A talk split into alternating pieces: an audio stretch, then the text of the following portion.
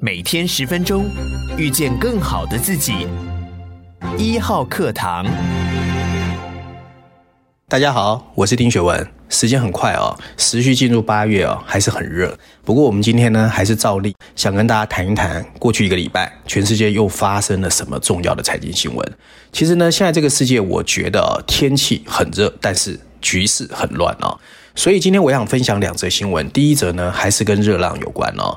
八月二号，成立在一九六九年的一个 NGO 组织啊，叫关怀公益科学家联盟 （UCS） 啊，公开宣称，因为热浪更加的频繁和强烈，所以呢，全世界的夏天已经变成一个 dangerous season 危险的季节，这非常可怕哦。但话说得非常重哦。那第二则新闻呢，当然跟全球经济衰退有关哦。八月五号，我们看到 Bloomberg 报道啊。全球晶片的销售连续六个月放慢哦，连续六个月，这是全球经济在利率上升、地缘政治风险的重担之下面临压力的另外一个迹象。全世界到底会不会进入经济衰退？那当然呢，早在七月二十八号，我们就看到美国商务部公布啊，最新的美国第二季 GDP 呢，已经连续两个季度负成长。如果以经济学的定义来说，它已经是经济衰退。不过，诺贝尔经济学奖得主克鲁曼不这么认为。那到底现在应该怎么解读啊？首先，第一则新闻有关热浪的，我要引述的是《经济学人》啊，它的标题写的是：今天的热浪预示着更糟糕的情况还没到啊。那第二个是 CNBC，他写呢，欧洲正遭受致命的热浪，野火夺走了数千人的生命。路透社的标题写的则是，欧洲议会竟然通过把天然气跟核能列为绿色投资，你说乱不乱？事实上，今年哦，我想大家感觉应该跟我一样。以前我们听到三十七度啊，跟我们人类的体温一样，就已经很可怕。今年最常听到是四十度啊，尤其在欧洲。我为什么提到欧洲？因为欧洲以前哦，相对美国、亚太，它的温度是相对比较温和的。可是今年它的热浪特别的严重，尤其在七月哦，像德国、法国、英国，四十度变正常的。那当然，很多人是说呢，主要是因为高气压的滞留啦，喷射气流的变化。不过呢，它整个频率跟升温的速度确实让人害害。怕很多人曾经说，热浪其实是一个沉默的杀手。为什么这么说？因为它不像水灾、飓风，你会马上感觉到它的损害。不过它后续会造成空气流动减少啦，空气品质恶化啦，你呼吸道疾病也会开始越来越严重。所以呢，其实过去欧洲啊，尤其北欧啊，北欧很多的房子啊，它的设计是为了保住热能。没想到热浪来得这么快，所以北欧很多人已经受不了了啊。那中欧的英国更惨，因为英国铁路过去哦，它的设计是抗热二十七度 C，现在四十度 C，这些铁路根本就很快就陷入瘫痪。那本来就很热的南欧更惨，像葡萄牙、西班牙已经有几千人因为中暑死亡。那除了啊所谓的对于身体啦，还有所谓政治的影响之外，其实对经济的影响也很大哦。国际劳工组织就公布哦，如果气温保持在三十三、三十四度以上哦，其实劳工者会失去五成的工作力。所以他们估计到二零三零年啊，热浪会缩减全球百分之二的总工时，大概会损失八千万个全职工作 full time 的工作。那另外呢，当然会影响农牧啊、粮食啊这些的生产。那另外，欧洲环保署也说，在一九八零年到两千年间，欧洲三十个国家因热浪损失高达七百亿欧元哦。所以这一次的数字当然会更高。那以美国来说，美国的大西洋理事会就公布，其实到二零三零年，因为高温压力会导致工人的生产力下降。光是美国就可能每年要损失两千亿美元哦，很高。而拜登承诺的美国气候革命早就停滞不前了。所以呢，最近很多的国家纷纷采取行动，譬如西班牙的 Sevilla 哦，他们就推动了一个试行计划，热浪跟台风一样去命名，要提醒大家要注意哦。那像希腊的雅典甚至已经对联合国提出所谓纾困的要求。那科学家认为，大部分的高温死亡其实是可以预防的，但是我们人类很奇怪哦，没有火烧屁股你就不会担心。那过去听到三十七度 C，就像我讲。我已经觉得很恐怖了，现在变成四十度 C。那最近的一项研究甚至发现，跟四十年前相比哦，现在北半球出现热浪的天数是四十年前的七倍，七倍非常可怕。可是，在这么危险的时候，我们竟然看到欧洲议会刚刚通过七月六号批准了永续金融分类法，然后呢，把天然气跟核能列入所谓的绿色能源。那很多人可能会说，这什么意思啊？到底好还是不好？事实上，我觉得这是不好的，因为本来很多人就说 ESG 三个字其实有点污名化。为什么？很多金融机构发发明了发行了所谓的什么永续基金啊、ES 基金，可是全世界气候变化越演越烈啊，代表大家其实叫挂羊头卖狗肉啊，叫做阳奉阴违，该做的没做，可是呢，却利用气候变化这个事情大赚其钱，尤其金融公司哦。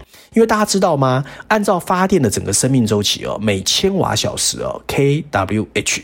大概排放少于一百克才叫绿能，可是天然气虽然是一个过渡的能源，它排放量高达五百克，五倍哦。那另外呢，大家也知道核能现在最大的问题还是它的核能废料要怎么处理，这也是台湾反核的主要原因嘛。可你现阶段却把核能跟天然气纳入绿能，代表什么？你根本就没有真的要去在乎所谓的气候变暖这件事情。可气候变暖其实是一个警告诶，因为我们之前已经提到过，包括北极跟南极融冰的情况都非常严重。那这样的情况你还不 care，那怎么办？其实大家记忆犹新哦，去年 COP twenty six 十一月哦，刚刚结束的时候，大家还信誓旦旦说啊，我一定要回去开始承诺要脱碳，没想到才八到九个月，现在这么多国家都已经忘记了，甚至还有人去鼓励化石燃料要加大生产，因为怕缺电或者是供电不稳哦。那其实拉回台湾哦，台湾的情况也一样很严重哦。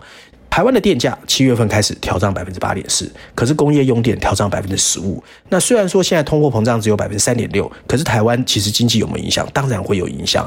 然后我们看到经济部长说呢，啊，电费调涨不是我们的错啊，是因为国际燃料成本大涨。不过你知道台湾的情况跟其他国家不一样，台湾有百分之八十三的发电还是用化石燃料。然后经济部你又说那么绿能转型二十 percent 跳票，然后明年呢核二厂又要退役，然后呢蔡政府也跟着美国去所谓的制裁。俄罗斯，那现在成本变更高，那到底未来怎么办哦？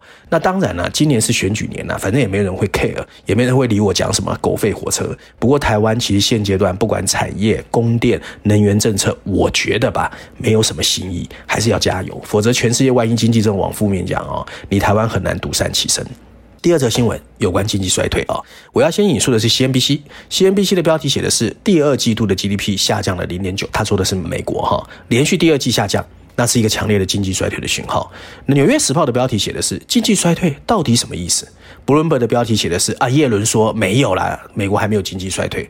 其实美国的财政部长耶伦哦，他蛮鸽派的啦。最近反正不管怎么样，他都觉得美国经济没有预期来的差哦。那另外呢，很多眼尖的政治观察家可能会注意到，最近呢，白宫哦网站上很奇怪发布了一篇谈论经济衰退的文章，它里面推翻了过去的共识。他说，两个季度 GDP 负成长。不见得就是经济衰退，还要看真实的经济活动啊，譬如说劳工就业啦、民众收入啦、消费企业支出、工业制造状况，诶，他也否认哦，所以跟叶伦的看法是一样。可是什么叫真实的经济活动啊？没人知道。不过联准会主席鲍尔六月底倒是讲了一段话，他说通货膨胀我真的很担心，但是我更在意就业市场。所以我们最近看到八月五号，美国劳工部公布七月份的就业数据，诶，确实很好，它新增了五十二万八千个就业机会，比原来的二十五万来的多。失业率也降到百分之三点五，诶，看起来美国经济好像没有这么差哦。那美国联准会呢，在二十七号也没有升息四码，只升息了三码。那代表说呢，他现阶段也开始担心我升太凶了，经济衰退的阴影真的来。所以呢，我干脆挑一个三码。所以现阶段到底经济会不会衰退，通货膨胀要不要抑制？诶，开始出现了两害相权当取其轻的一个争执重点哦。那事实上，美国本来就有鹰派跟鸽派，鹰派呢，其最明显的就是前财政部长 Larry Summers，他在二零二一年初就说。拜登的一点九兆美元会害死美国，然后升息要快要快，要赶快遏制需求。可是呢，他是最明显的鹰派，他一直骂，反正也没人 care 他。至于鸽派呢的为首的就是民主党的参议员华伦哦，他们认为，哎呀，不能让美国经济衰退啊，所以不要升息太凶啊。所以鹰派跟鸽派本来就壁垒分明哦。可是我们深入观察哦，你不难发现，鹰派的论调偏重需求面，他认为供给面啊没办法控制，所以我只有抑制美国人的需求。但问题大家知道，抑制需求。是很痛的哦，所以呢，其实很多人也不见得赞同 Larry Summers 的看法。可是鸽派呢，又好像有刻意在淡化哦需求面对通膨的作用，所以他一直说啊，不要太紧张，慢慢等呢，通货膨胀就会回来。那到底会不会软着陆跟硬着陆？说实在，我想现在全世界没有人知道。那美国经济的状况到底怎么样？我们还是来看一些数据哦。那最近最多人要提的就是诺贝尔前经济学奖得主克鲁曼，他在《纽约时报》的专栏就说，现在的数据说实在啊，各说各话。其实呢，勉强拼凑出。来就是一个格格不入的经济景象。你比如说，美国七月份的 ISM 确实表现不错，然后密西根消费者指数哎看起来也不错，然后石油输出国家呢开始增产，所以呢这个汽油的价格也开始回档，哎，所以各方面不错。虽然很多人本来最担心的是恶性通货膨胀嘛，那恶性通货膨胀里面大家最担心的是工资跟物价的螺旋攀升。可是呢，因为企业的状况好像还不错，企业圈勾眼还蛮明显的，好像这个情况又不会来得这么快。所以克鲁曼讲的也其实蛮 make sense 的，我还算蛮支持的啦。也就是说呢，美国还是有机会软着陆的，或许没有我们想的这么糟糕。那当然呢，其实我也在经济学里面看到另外一种说法，他就说现阶段啊、哦，其实从三个点去看哦，经济衰退确实可能我们现在要言之过早。首先呢，你从个人家庭来看哦，你可以发现呢，其实美国的这个每个家庭哦，现在的所谓超额储蓄还是高达了三兆美元哦，非常有钱哦，而且呢，很多的政府还是在纾困刺激哦，然后还有很多人呢、对自己的个个人财务状况比经济状况有信心，那乐观的情况超过了三分之一，所以以个人跟家庭来说，好像还蛮乐观的。那以企业来说呢，新发布的职位空缺哦有所放慢，不过呢，你去看 Apple 跟抖音呢，他们最新削减招聘计划的公司呢，相对来说缺工状况还是历史新高，所以呢，其实就业的状况还是比预期来的好。最后一点就是说，以历史为鉴啊，其实过去的经济衰退最明显一点是资本支出或者投资下降，可是现阶段从 G7 的大型经济体来看哦，哎，并没有减少。那最近公布的 S M P 五百成分股里面哦，超过三分之的公司，它其实所谓的资本支出的速度是超过库藏股的买回股票，所以大家对未来还是比较正面的啦。大家觉得数位化啦、创新啦，还是值得押注的一个东西。所以从这些角度来看哦，或许我们真的可以松一口气哦，因为大宗商品的价格确实最近开始下来嘛。那美国人最在乎的加油站的汽油，哎，价格也下跌了百分之三以上。那通货膨胀或许真的到第三季、第四季会有稍微下缓哦。那不过我们还是要提醒各位哦，经济学家永远在解读数据。那有一个古老的教训，我们还是要记得：经济衰退本来就很难发现了。那你说经济真的没有这么糟糕，也不见得，也可能是一些叫什么经验法则哦。即使在 Lehman Brothers 晚些时候后来倒闭的时候，其实美国的很多经济学家也是猜错了。可是呢，现阶段我们确实可以不要那么悲观，我们尽量去帮自己找到乐观跟正面的情况，因为货币紧缩的这个效应才刚刚开始嘛。那在真正的危机爆发之前，我们应该还有时间哦，在这个异常动荡的全球经济中找到更多的惊喜。或许后面开始了，不确定来的会都是负面，或许会有一些正面。反正隧道口久了之后，还是会有一些亮光出现嘛。那本来照案例，我今天应该要讲经济学人的封面故事哦。不过大家知道，上个礼拜我不知道是不是因为太热哦，经济学人推出了夏季双周看，所以这个礼拜是没有经济学人的封面故事的。所以今天我们就不跟大家解读经济学人的封面故事。如果大家喜欢我的节目，或觉得内容其实还不错听，麻烦大家给一号课堂按个赞哈。我想大家的支持就是我继续努力的动力。